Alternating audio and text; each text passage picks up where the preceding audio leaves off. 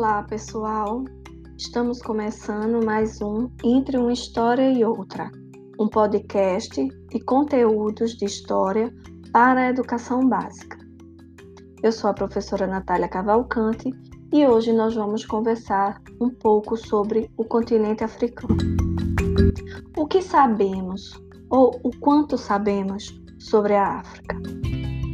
A contestação do passado científico e tecnológico dos africanos e o exagero das características fantasiosas desse povo foi certamente uma das principais proezas do eurocentrismo.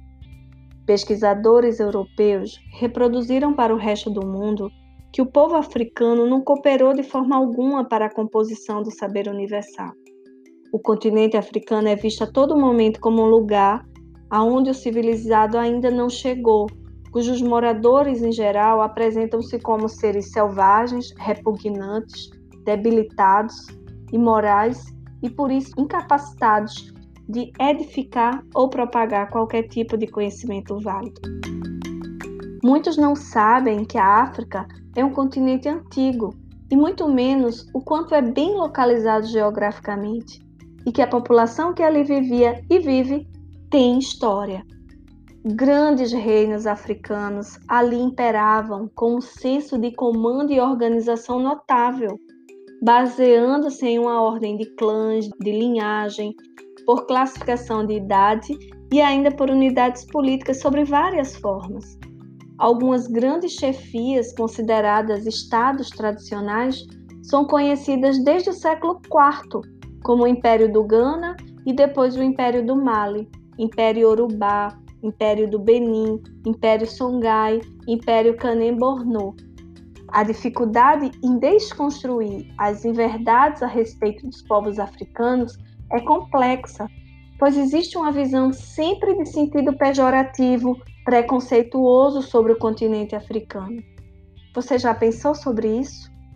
É como se tudo de ruim estivesse lá, selvagens, escravos, doenças, fomes, guerras.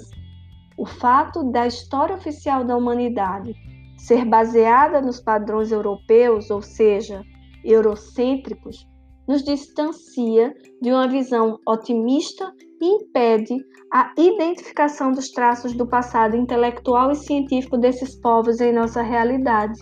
Observamos na escrita da história que a maioria das pesquisas sobre o tema África ainda persiste um modelo da história oficial. O africano é o diferente, e lidar com isso é muito difícil para quem acredita que a cor da pele é o que prevalece em termos de sabedoria, o melhor de tudo.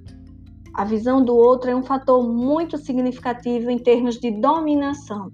Ela cria estratégias para tal através do preconceito e da crença de que a brancura é sinal de aptidão e inteligência. É preciso desconstruir essas percepções. Felizmente, existe um movimento revisionista e de debate dessa hipotética história oficial. São cientistas e historiadores, muitos de nacionalidade africana, preocupados em quebrar os paradigmas tradicionais preconceituosos da análise histórica. Através de pesquisas, percebe-se que o continente africano esteve sempre à frente do crescimento da humanidade foram encontrados no continente vários sítios arqueológicos demonstrando a existência dos povos africanos há mais de 100 mil anos naquela região.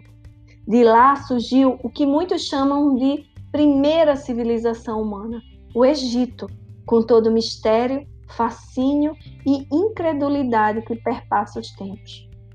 E teria a capacidade e a inteligência de construir obras tão magníficas como as pirâmides? Quem detinha tanto conhecimento na arquitetura, matemática e astronomia?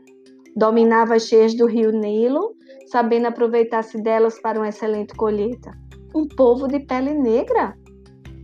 Jamais, eles eram inaptos na visão eurocêntrica.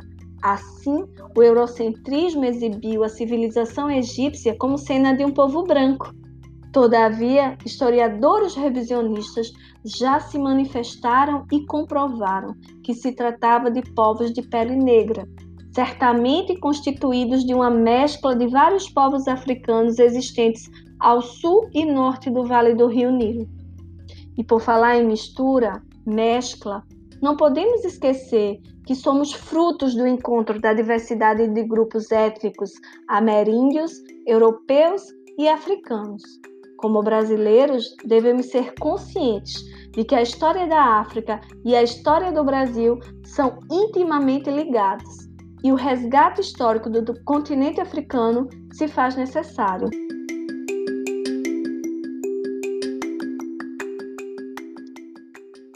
Acompanhe nos nossos próximos podcasts o interessante percurso, a história dos povos cuxitas, garamantes, assunitas e egípcios, que compõem uma bela história do continente africano na antiguidade.